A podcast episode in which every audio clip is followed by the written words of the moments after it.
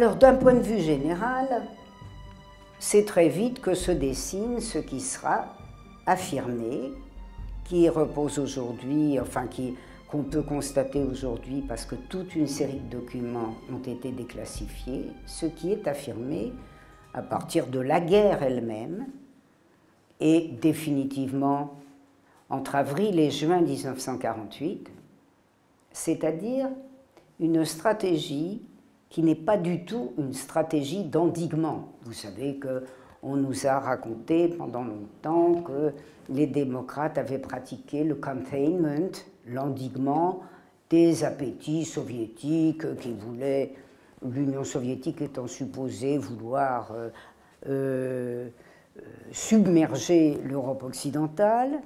Hein.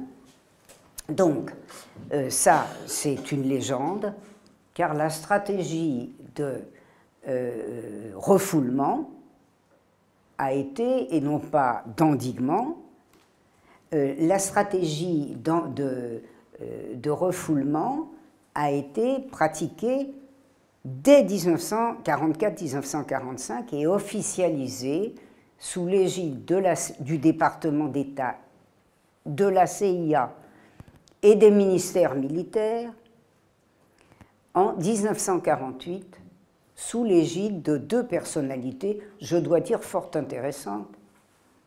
George Kennan, vous le savez, ce diplomate euh, qui a changé un peu, qui semble avoir changé d'avis comme de chemise, euh, puisque euh, de, des années 1930 jusqu'à sa retraite, il a passé à peu près son temps à organiser le combat contre la Russie. Euh, et puis à partir de sa retraite, il a commencé à être très, plus raisonnable, faire des conférences pour euh, dire qu'il n'avait raconté que des sottises quand il était en activité. Vous, savez que c'est, euh, un trait auquel cèdent un certain nombre de personnalités d'importance une fois qu'elles ont pris leur retraite. Et donc Kenan, vous le savez, a compté dans les années 1990 parmi ceux qui ont dit qu'il était absolument aberrant d'envisager pour les États-Unis une expansion via l'Europe de l'Est, une expansion vers la Russie. Hein, ça a été un des principaux porte-parole à partir des années 1990, puisqu'il est mort très vieux, il a dû mourir en 98, je crois, euh, euh, qui, ont dit qu'il n'était pas question de, contraindre la Russie euh, à se défendre. mais ça n'est pas exactement ce qu'il avait pratiqué. Euh, encore que je, ne vais pas rentrer dans les détails, il y, a eu, il y, a eu, des étapes dans sa vie. En tout cas, en juin 1948, auprès d'un autre individu qui s'appelle Frank Wisner, et qui était lui tellement anti-bolchevique que ça l'a rendu fou, le malheureux. Il a même fini par se suicider en 1965 en pensant que les soviets euh, allaient euh, euh, traverser tel pont de New York pour venir l'attaquer. Bon, je ne plaisante pas. les deux sont à la tête d'un organisme qui est destiné non seulement à faire tomber la zone d'influence soviétique, mais l'Union soviétique elle-même. J'y reviendrai éventuellement. Il faut vous dire qu'aujourd'hui, ça ne pose plus problème parce que les historiens les plus anti-russes et les plus anti-soviétiques reconnaissent aisément que l'objectif n'était pas du tout d'arrêter la Russie, de la contenir, etc., que c'était de faire tomber le pouvoir bolchevique et d'affaiblir la Russie euh, évidemment, par conséquent. Dans euh, le cadre général, mais aussi dans le cadre ukrainien particulier, il est intéressant de, pour les États-Unis d'avoir du monde sur place. Et sur quel monde sur place peuvent-ils compter? Eh bien, ma foi, sur les bandéristes. Rester sur place, euh, voilà. Et avec qui? Avec le Vatican. C'est-à-dire le Vatican, je n'ai pas eu le temps de le dire, mais qui avait beaucoup servi aux États-Unis surtout depuis après 1914. Mais beaucoup. Euh, vous pourrez trouver euh, tous les détails dans mon ouvrage sur le Vatican, l'Europe et le Reich. Donc le Vatican déteste les États-Unis, mais les États-Unis, c'est quand même la manne, c'est l'argent. ça a commencé depuis les années 1920, comme disaient les diplomates français les Américains déversent des liasses de dollars euh, sur euh, le Vatican. C'était vrai d'ailleurs, on suivait ça de très près. Et là, il s'agit d'utiliser l'argent américain euh, pour la conquête de l'Ukraine. Mais comment? L'argent, c'est une chose, mais les moyens. Alors, d'abord, l'appareil de l'Église. J'ai montré dans mes travaux que de 1945 à 1955, l'essentiel de l'activité du Vatican a été consacré à l'exfiltration, sauvetage des criminels de guerre. C'est pas, je l'ai dit, mais enfin, je ne suis pas original. Il y a toute une série d'excellents chercheurs qui ont montré ça pour des pays différents et euh, nous sommes tous d'accord sur l'affaire. Et les criminels ukrainiens, évidemment, c'est un élément essentiel. Mais comment les joindre? Alors on me dirait, on s'était rencontrés à partir de 1944. Ces, messieurs étaient euh, en particulier à Munich. Euh, c'est les États-Unis d'ailleurs qui fournissent à Bandera ces faux papiers, des faux papiers qui en font même une victime de camp de concentration. Il aurait été en camp de concentration de 1941 à 1945, à Mauthausen même. Bien, mais euh, il faut organiser les choses sur le terrain, en Ukraine. Via qui? Via les Allemands, qui connaissent si bien ces Ukrainiens euh, bandéristes, si bien. Et par qui va-t-on passer notamment Je n'en vais citer qu'un, mais que vous connaissez peut-être. Eh bien, par celui qui a rendu tant de services à tant de monde, c'est-à-dire Reinhard Gehlen, le, général nazi. Alors là, lui, vous me direz, quand il n'était pas nazi, c'est quelquefois qu'il trouvait les nazis gauchistes, mais euh, à l'origine, oui, oui, c'est vrai.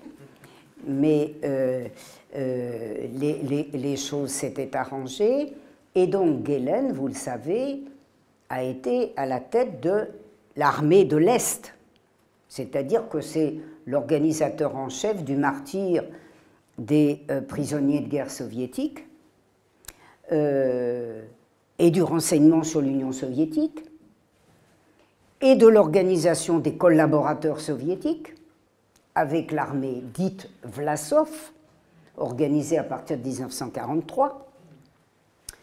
Donc, qui connaît mieux l'Union soviétique et peut aider à la détruire que Gehlen Personne. Et Gehlen, qui est un petit malin, s'en va, euh, comme beaucoup de ses pères, vers, euh, c'est un peu délicat d'ailleurs de quitter Berlin, s'en va vers la Bavière, après, à partir de mai, enfin en mai 45, avec ses petites valises de documents, et dès mai 1945, il se présente aux Américains qui l'embauchent sur le champ et qui vont lui confier, euh, près de Munich, à Pullach, eh bien, ma foi, la charge euh, de mener à la fois euh, l'espionnage contre les soviétiques, notamment en Ukraine, qui connaît particulièrement bien, puisque vous savez que l'Ukraine est quand même euh, un des éléments essentiels de la zone occupée par les Allemands de 1941 à 1944. Donc, Gehlen, qui contrôle tout, qui est embauché comme responsable des services secrets à la fois pour s'occuper de l'Union soviétique et des communistes allemands, parce qu'on hein, s'arrange toujours pour faire euh, double, euh, double utilité. Et avec qui il va faire ça? Eh bien, avec tous ceux qui l'ont accompagné dans l'occupation de l'Ukraine, dans l'occupation de l'Union soviétique. Euh, ils sont tous à des degrés importants, à des niveaux importants de hiérarchie dans son organisation Gehlen, qui donne euh, euh, satisfaction à tout le monde, puisque, vous le savez, à partir de la constitution de la République fédérale d'Allemagne, Adenauer fait de Gehlen le chef du BND qui porte toujours ce titre, hein, c'est-à-dire du service de renseignement allemand. Et alors, qu'est-ce qu'ils font ces gens-là? Eh bien, ma foi, euh, euh, s'occupent de l'Ukraine. Euh, ils s'occupent de l'Ukraine avec l'argent américain.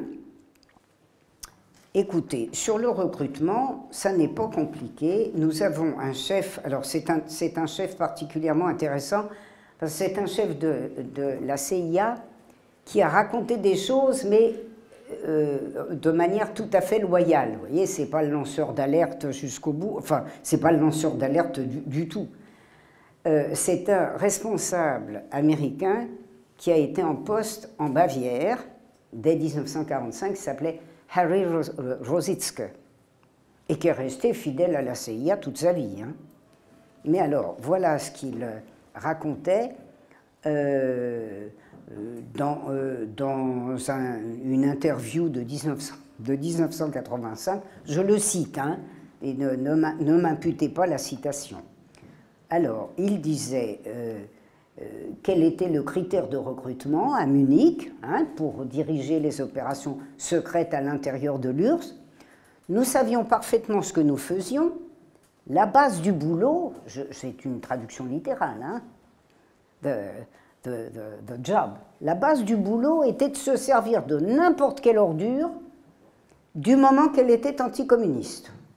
Ce qui a été fait, bien sûr, le tout avec l'aide du Vatican, qui a aidé euh, avec euh, les États-Unis à évacuer, alors, à évacuer les bandéristes, les bandéristes assassins, qui, vous vous en doutez, ne sont pas allés en zone soviétique euh, occupée d'Allemagne, mais exclusivement dans les zones anglaises et américaines. Et vous le savez peut-être, qui ont été sauvés de manière extrêmement astucieuse. Comment donc? En étant considérés par les Américains comme par les Anglais comme polonais, puisque c'étaient les Ukrainiens de Lvov. Et comme ils étaient polonais, eh bien, ils n'étaient pas soviétiques. Et comme ils n'étaient pas soviétiques, il était absolument hors de question de les livrer aux soviétiques qui en réclamaient la livraison pour pouvoir les livrer au châtiment de la justice. Voilà. Tout ça nous a fait des dizaines de milliers, des dizaines de milliers de fugitifs protégés par les Occidentaux qui sont allés se répandre, vous le savez, avec les conséquences visibles aujourd'hui, aux États-Unis, en violation de toutes les lois euh, régissant euh, le ministère de la Justice, avec l'assentiment du ministère de du secrétariat à la justice, n'est-ce pas? Il était, vous voyez, c'est sympathique, il était interdit de faire immigrer des nazis aux États-Unis. Bon, voilà une idée. Euh, donc le, le, secrétariat à la justice a tout délivré comme autorisation. Ça nous fait des dizaines de milliers de nazis ukrainiens, et, d'ailleurs, pas seulement ukrainiens, hein biélorusse, euh, euh, euh, slovaque, enfin bref, toute l'Europe de l'Est défile. Hein. Et tout ça a été utilisé, est arrivé, vous le savez, a été encensé aux États-Unis. Pensez au cas de Liebed, n'est-ce pas Grand défenseur de la démocratie américaine, qui a même sur un tard découvert que les soviétiques étaient antisémites.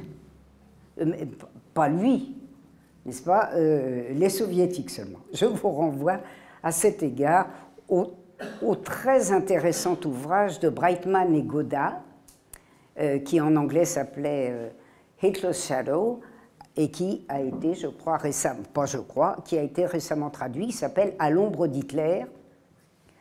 vous verrez, c'est dévastateur. C'est d'autant, je vous recommande le chapitre 5 sur l'Ukraine. Qu'est-ce qu'il en ressort? Puisque j'ai dépassé un petit peu de mon temps, je vais arrêter pour vous laisser intervenir. Qu'est-ce qu'il en ressort? Eh bien, ma foi, il en ressort que de 1945 à 1990, ils s'arrêtent en 90. Hein. La réalité historique ne s'arrêtant pas, mais eux, ils s'arrêtent. Eh bien, les États-Unis ont passé leur temps à lancer des opérations en Ukraine avec les Allemands, avec les bandéristes, faire sauter des usines, brûler des récoltes, etc. Tout ça, vous direz, c'est de l'intoxication. Ben non, non, non, pas du tout. Euh, malheureusement, les opérations militaires sont interdites. Vous savez que des opérations militaires lancées depuis 1948, on ne connaît qu'un tout, petit bout, toute une série d'incursions en Albanie qui, se sont traduites par l'arrestation de tout ce beau monde et euh, l'exécution euh, des intervenants. Sinon, à la date actuelle, aucune des opérations militaires multiples des États-Unis en Europe orientale et notamment en Ukraine ne sont déclassifiés. Bien. Alors, euh, nous, on était arrivé euh, entre les années 50 euh, et 1990 à une véritable incursion américaine en Ukraine via les bandéristes, via le Vatican bien sûr, et via les Allemands, via le BND, euh, de telle sorte que, euh, je vais donner juste un exemple avant presque de m'arrêter, Zbigniew Brzezinski, que tout le monde connaît ici, et vous le savez d'ailleurs, euh, qui a simplement donné une espèce d'aura particulière au, au plan américain, hein, au projet américain. Ce n'est pas, pas Brzezinski, euh, le plan qui consiste à casser l'Europe en morceaux et, euh, euh, écraser au maximum la Russie. Hein. Brzezinski, c'est intéressant d'ailleurs, c'est un produit type de la Pologne traditionnelle. Père diplomate dans la Pologne des colonels, émigré aux États-Unis euh, avec toutes les caractéristiques, hein, antisémite, euh, voilà, et qui élève son fils, ma foi, euh, comme, comme, il a lui-même été formé, et qui fait de Brzezinski une espèce de symbole des ambitions polonaises devenues américaines, puisque vous le savez, il est naturalisé américain, et c'est lui qui explique qu'il faut réduire la Russie à pas grand-chose et euh, l'Europe a des confettis, ce qui évitera que ne se dresse la moindre puissance euh, capable de concurrencer les États-Unis et qui laissera euh, les États-Unis en position, dans cette position d'hégémonie totale qui a été revendiquée. Il faut bien dire aussi largement réalisé depuis les accords de Bretton Woods de juillet 1944, qui, sont au cœur d'ailleurs de l'ouvrage euh, que euh, euh, qui, qui d'un ouvrage qui va être publié cet automne. Autrement dit, lorsque en 1990, 91, Madame Nuland, vous savez la cantinière de Maïdan, euh, la distributrice des petits pains et la conférencière euh, euh, qui expliquait en, 2013 et 2014, avant Maïdan, qu'il était absolument indispensable de retirer sa puissance énergétique à la Russie et surtout de, la faire, de, faire sortir cette puissance énergétique de l'Ukraine, parce que les, euh, les, majors américaines remplaceraient très avantageusement le pétrole euh, russe, eh bien, avant que Madame Nuland ne s'installât aux affaires aux États-Unis, ce qu'elle a fait de manière continue, sauf, vous le savez, à l'époque de Trump, qu'elle n'aimait pas. Euh, donc, juste avant que Madame Nuland ne vint recueillir l'héritage des années que décrivent euh, et Brightman, les États-Unis avaient réussi euh, euh, leur, défi, avaient remporté le défi lancé en Ukraine. Il n'est, depuis 1991, nous voyons se dérouler les conséquences d'une action continue euh, avant, certes, 1944, mais doté de moyens gigantesques depuis 1944, afin que les États-Unis puissent se présenter comme le véritable héritier au contrôle de l'Ukraine. Je terminerai évidemment, et euh, ce qui ouvre à la discussion sur le présent, mais moi je n'ai pas tellement de compétences euh, sur le présent, je terminerai simplement euh, en indiquant, on sans doute, que aucune des rivalités des puissances ayant des prétentions sur l'Ukraine n'est résolue. C'est-à-dire que personne ne doute que l'Allemagne n'ait en Ukraine pas les mêmes objectifs que les États-Unis. Il n'empêche que, alors qu'on nous explique que les Russes rêve de conquérir l'Europe entière, euh, euh, la réalité historique nous dresse un autre portrait euh, dont nous aurons l'occasion de discuter maintenant. Vous voyez, il y, a, deux choses différentes. Il y a évidemment ce à quoi nous sommes confrontés depuis un peu plus d'un an maintenant, depuis euh, février 2022, euh, c'est-à-dire euh, ce que, ce que j'apparentais tout à l'heure au bourrage de crâne de 1914, dont, dont il existe évidemment des, exemples très divers, celui de 39-40 en France ou ailleurs évidemment n'a pas été inférieur. Il y a deux choses différentes. Euh, moi, ce que j'ai découvert sur l'Ukraine, si vous voulez, c'est le travail, euh, voilà, c'est le travail sur archives euh, qu'on ne vous enlève pas comme ça quand vous travaillez sur le 19e. Si je veux aller travailler sur la nouvelle série 1898-1918 jusqu'à nouvel ordre, personne ne me l'arrache. Et c'est là, par exemple, qu'on trouve, j'ai dit 1898-1920. c'est là, par exemple, qu'on trouve trace du financement allemand du mouvement dit autonomiste ukrainien, il n'y a jamais eu d'autonomie ukrainienne en réalité. Hein.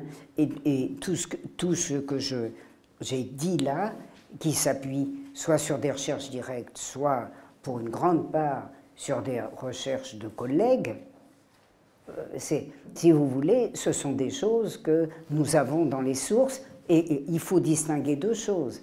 Je vais euh, vous donner l'exemple avec Rossolinsky-Liebe le très honnête Rossolinsky-Liebe ne pouvait pas déjà, en 2012, faire de conférences en Ukraine. C'était avant Maïdan, mais les forces qui ont pris le pouvoir à Maïdan, euh, évidemment, étaient là, sans doute, ça fait un bon moment qu'elles sont là, et il devait faire toute une série de conférences pour présenter ses recherches, parce qu'il a fait évidemment des recherches avant la publication de sa thèse de 2014, et il n'a pas pu les faire. C'est bien simple, c'est amusant. Si on compare à la situation actuelle, il a pu faire une conférence à l'ambassade à allemande à Kiev. Il risquerait pas de la faire aujourd'hui. Hein. Euh, et puis, euh, euh, après, il, a été menacé, enfin, il, était hors de question. D'ailleurs, la conférence, il n'y a eu personne, parce que ces gens s'étaient arrangés pour qu'il n'y ait personne. Mais il, y a deux, choses différentes. Il y a, la rétention actuelle d'informations, ça, on l'a connu, on la connaît depuis février 2022, hein, puisque toute une série d'éléments électroniques nous sont, euh, nous sont interdits. Et puis, il y a les conditions de recherche des historiens qui ne porte pas, euh, je dirais, qui ne porte pas à conséquence, puisque vous le savez, ce qui est aujourd'hui appelé à faire des conférences, à passer à la télévision, euh, à euh, faire des articles dans le monde, ce sont des gens, une série de spécialistes dont je n'avais d'ailleurs jamais entendu parler, ce sont des gens qui euh, disent ce, qui convient aux puissants euh, du jour, et par conséquent, euh, ça durera ce que ça durera. Demain, ils ne seront plus rien. La question qui est posée aujourd'hui, c'est celle de l'existence d'un minimum d'informations. Mais jusqu'à nouvel ordre, le, nouvel ordre va peut-être arriver. Hein. on, peut, on peut travailler dans les archives. Hein. Si vous avez si peu de travaux, ça nous amènerait à un autre débat, c'est parce que il est devenu nettement moins avantageux ces dernières décennies d'aller dans les archives et de dire ce qu'il y a dedans. Ça, c'est une, voilà, c'est une question qui s'inscrit d'ailleurs dans la non-information. Hein. pourquoi pourquoi peut-on abrutir les populations en leur racontant que parler de, nazis en Ukraine, euh, ça relève de la fantaisie, précisément parce que euh, on a mené une action euh, de, de, destruction de l'histoire ou d'impossibilité pour l'histoire de développer ses conclusions dans le, champ quotidien. Mais vous voyez qu'on a là deux, éléments différents. Oui, on peut faire de la recherche encore personne personne n'est empêché euh, euh, d'aller regarder les sources. Alors, mes étudiantes, parce que j'ai été prof du secondaire, hein, j'ai été 13 ans prof du secondaire, et 26 ans prof du supérieur. Et mes, élèves du secondaire, vous savez, c'était une autre époque. J'ai été prof du secondaire entre 72 et 84, 85. Et c'était une époque où, malgré évidemment les contraintes, on, pouvait faire de l'histoire correctement en France dans le secondaire. D'abord, on était protégé par le statut. Moi, j'étais dans un lycée de banlieue euh, plutôt chic. Euh, je n'ai jamais eu une réflexion de qui que ce soit. Et vous savez, je préparais ma thèse d'État je faisais à mes, élèves une histoire qui était quand même pas l'histoire euh, voilà, qu'on lit tous les jours, mais il existait des manuels corrects. De 80 à 83, où j'exerçais encore dans le secondaire, il a existé un très bon manuel, très honnête. Ça a duré trois ans. Hein. Je, vous recommande son achat euh, euh, sur, Internet en comment d'occasion euh, bon, parce qu'il est mort, ce manuel, hein, 80-83. C'était vraiment un bijou. C'est bien simple, dans mon lycée, j'étais à Anières, dans mon lycée, euh, on, a été unanime pour choisir le manuel. Je vous dis, trois ans de bonheur. Bon. Mais euh, bien sûr, quand vous faites de l'histoire de manière objective, documentée, moi, on n'a jamais pu m'attaquer sur la documentation. Hein vous êtes euh, tranquille. Alors, je dirais que euh, quand mes étudiants gagnaient en... D'abord, les choses avaient changé. Et puis, par exemple, quand j'ai été à Paris 7 de, de, de 97 à, à 2010, euh, les choses s'étaient beaucoup dégradées par rapport à la, à la, au secondaire que j'avais connu. Et je dois dire que je choquais beaucoup mes étudiants la première année quand je leur expliquais 1914, euh, comme ils regardent trop la télé, euh, ou, qu'après ils ont regardé trop les écrans, oui, vous voyez. Mais euh, heureusement, quand j'étais prof du supérieur, l'enseignant disposait encore de la liberté pédagogique nécessaire, je ferai, un distinguo. Moi, j'ai été universitaire. Et euh, l'institution que je considère comme euh, ayant malheureusement euh, gagné par ses méthodes son autorité, le pouvoir que lui a conféré l'État, c'est-à-dire l'Institut d'études politiques, ce qu'on appelle couramment Sciences Po, a tellement envahi l'histoire que ce que je vous raconte serait un peu. Enfin, ce, que l'histoire que je faisais était inenvisageable à Sciences Po. D'ailleurs, une collègue, une charmante collègue m'avait dit, parce que mes étudiants me demandaient, vous savez, Sciences Po c'est à la mode depuis je sais pas combien de temps, et mes étudiants me demandaient des certificats, si je puis dire, pour les soutenir à Sciences Po. Et je leur disais, mais mes pauvres, ne, venez surtout pas avec un certificat euh, signé par moi, avec euh, une recommandation, parce que vous n'aurez rien. Et une collègue me dit un jour, un de mes étudiants m'avait tellement supplié, j'avais fini par, par faire un, papier. Et une de mes collègues, euh, qui était très amie avec la mère de cet étudiant, me dit un ou deux ans plus tard, ah écoute Annie, hein, toi quand tu donnes une recommandation à Sciences Po, on peut être sûr que ça va être euh, tout à fait funeste euh, ou recommandé. Voilà. Je n'aurais pas, de toute façon, je n'aurais pas été recruté à Sciences Po, la question ne se pose pas. Mais l'histoire qu'on enseigne à Sciences Po n'est pas cette histoire-là, parce que c'est une histoire sans source. C'est une histoire de communication. Le manuel d'histoire, c'est le manuel Bordas, dirigé par Jacques Bouillon qui était un, spécialiste du 19e siècle, un très honnête homme, euh, euh, qui, était surtout prof de, euh, prof de Cagne, je crois qu'il avait l'hypocagne d'Henri IV. Donc c'était, un érudit, c'était, j'avais beaucoup d'admiration pour, je le connais, je l'ai connu en plus parce que j'ai à l'époque où, il était, où il était en fait le tuteur de la revue d'histoire moderne et contemporaine, j'y ai euh, euh, publié plusieurs articles. Après, ça s'est gâté. Il a été fichu à la porte et bon, j'ai fait des livres. voilà. Ah ben, je, vais vous signaler, je vais vous signaler un, un épisode. Il se trouve que en 2016, en 2016, j'ai fait une conférence euh, pour euh, une université, euh, comment ça s'appelle une, université à la Sorbonne, un, séminaire qui, s'inspire du marxisme et qui est voilà et qui se réunit depuis des années, qui a été à l'origine d'ailleurs un séminaire de philosophie. Et il se trouve que pour cette euh, association, j'ai fait en 2016 sur l'Ukraine.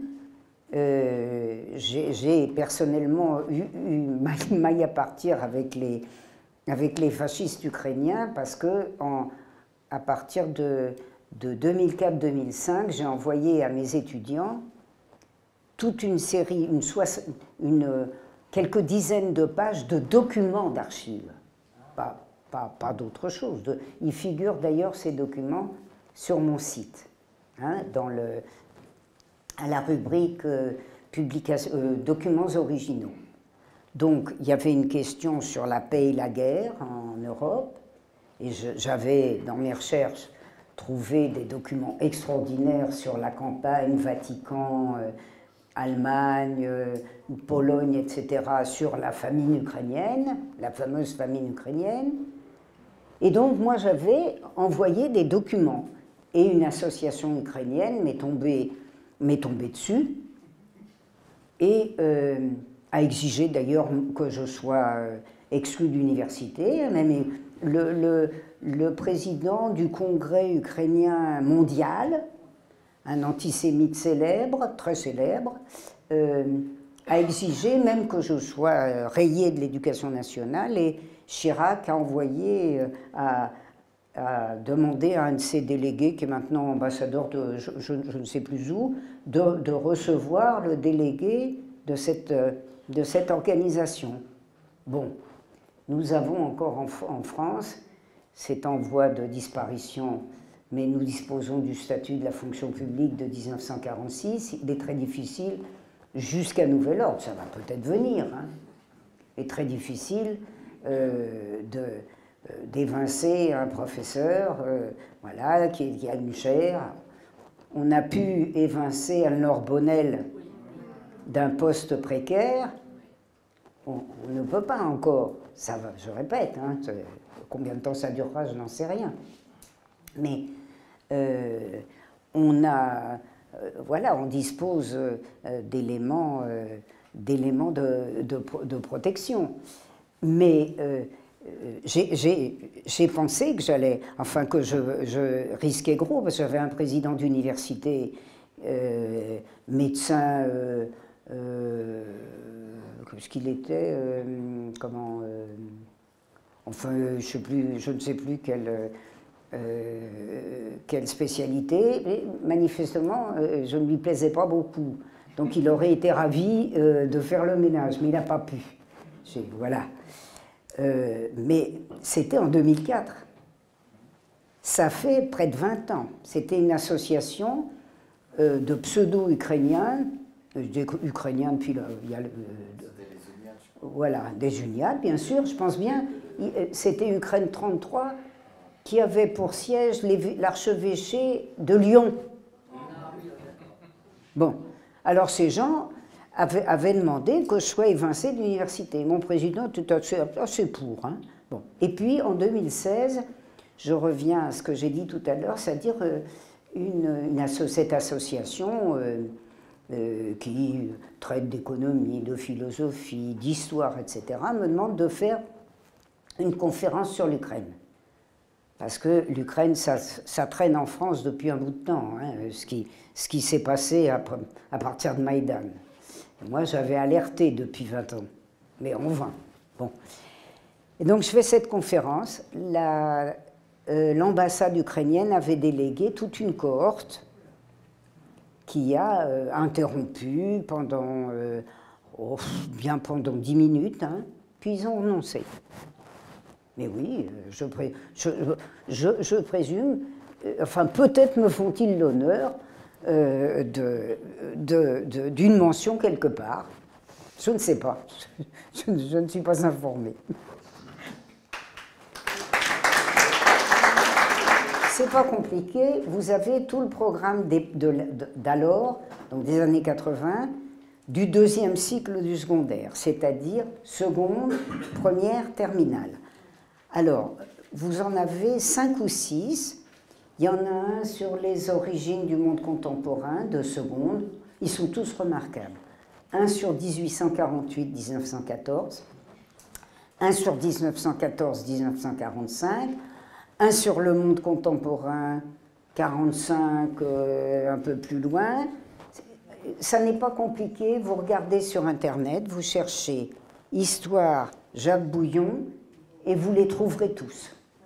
Et moi, j'avais dit à mes étudiants, écoutez, hein, achetez, votre bréviaire Berstein et Misa qui ne vaut, pas un clou. Euh, vous êtes libre, faites ce que vous voulez, mais si vous voulez un manuel, il n'y a plus, il y a eu de très bons manuels du supérieur. Hein. Il y avait des collections formidables il y a, il y a 30 ans, 40 ans, remarquables, hein, dans, chez de nombreux éditeurs. Ça n'existe plus. Et donc j'avais dit à mes étudiants, achetez votre bréviaire si vous voulez, mais si vous voulez un manuel solide, achetez le bouillon. Alors bien sûr, il a 40 ans, hein, et il n'est pas du tout au fait de, toutes les recherches depuis 40 ans, mais c'était un manuel du secondaire qui, ça n'était jamais arrivé, euh, si vous voulez, s'appuyait sur la recherche, c'est-à-dire que vous aviez une page, sur la page paire, vous aviez le texte de la leçon, des grandes leçons, hein, et sur la page impaire, vous aviez des documents. On n'avait jamais vu ça. Nous, dans nos manuels, moi, quand j'étais lycéenne, vous aviez une grande leçon, puis un petit, euh, un petit rikiki de, de, trois, de trois textes ridicules. Oui, écoutez, ça me frappe beaucoup, parce que euh, j'ai travaillé beaucoup sur la Pologne de l'entre-deux-guerres. J'ai fait, euh, fait plusieurs articles, certains, il y en a qui ont été publiés dans des revues allemandes. D'ailleurs, ils n'ont pas été traduits. voilà. et je, suis comme, je suis comme ce, euh, euh, ce, remarquable, remarquable agent de renseignement que, dont disposait le, le Quai d'Orsay dans l'entre-deux-guerres, quelqu'un dont le, J'ai oublié son nom, d'ailleurs, je me rappelle que, que de son surnom, il s'appelait Nak, qui est d'origine serbe, je crois. Et je raconte, euh, je crois que c'est dans le Vatican, l'Europe et le Reich, euh, ce, rapport. Alors, il avait fait des rapports extraordinaires dans l'entre-deux-guerres sur la Serbie, sur, la Yougoslavie, extraordinaire. Euh, d'ailleurs, je signale que mon, mon ouvrage n'a été traduit que dans une langue étrangère, le serbo-croate. Parce que j'y avais montré ce que la malheureuse Yougoslavie avait subi de la part du Vatican. Manifestement, ça avait dû plaire à Belgrade, puisque le, le, plus grand, le, grand, apparemment, le grand éditeur, euh, comment, euh, le grand éditeur euh, universitaire de Belgrade a traduit l'ouvrage. Il a été traduit nulle part à part ça. voilà. Je, disais donc que quand, la Pologne euh, a mené sa politique depuis 1990, vous voyez, j'étais en plein, en plein travaux sur le, Vatican. Je me suis dit, mais c'est pas possible. Ce, sont les mêmes. Et ce sont les mêmes. Ce sont les mêmes. ENAC fait un rapport fabuleux de 45. Il va discuter des Polonais du gouvernement de Londres. Alors, c'est pas compliqué, hein vous verrez la similitude avec la situation d'aujourd'hui. Ils disent à qui veut l'entendre que c'est pas compliqué, il y aura demain une guerre contre la Russie, qu'on aura besoin des troupes polonaises, ça c'est neuf, ça vient de sortir, hein, parce qu'il faut voir les rapports des Français dans les années 1920 sur, sur l'armée polonaise. Bon, je, pense que tout le monde sait ici que si la Pologne a, conquis les 200 km euh, de la zone de Curzon, là, les 150 km, c'est quand même pas avec son armée, c'est avec l'armée française, de, de Végan, euh, avec, De Gaulle d'ailleurs, voilà. Donc, euh, cette armée nulle. D'ailleurs, les Français ont été vaincus en 48 heures, eux en, 24 heures. Euh, avec les mêmes éléments de trahison sociale et nationale qu'en France. D'ailleurs, je vais vous raconter une anecdote.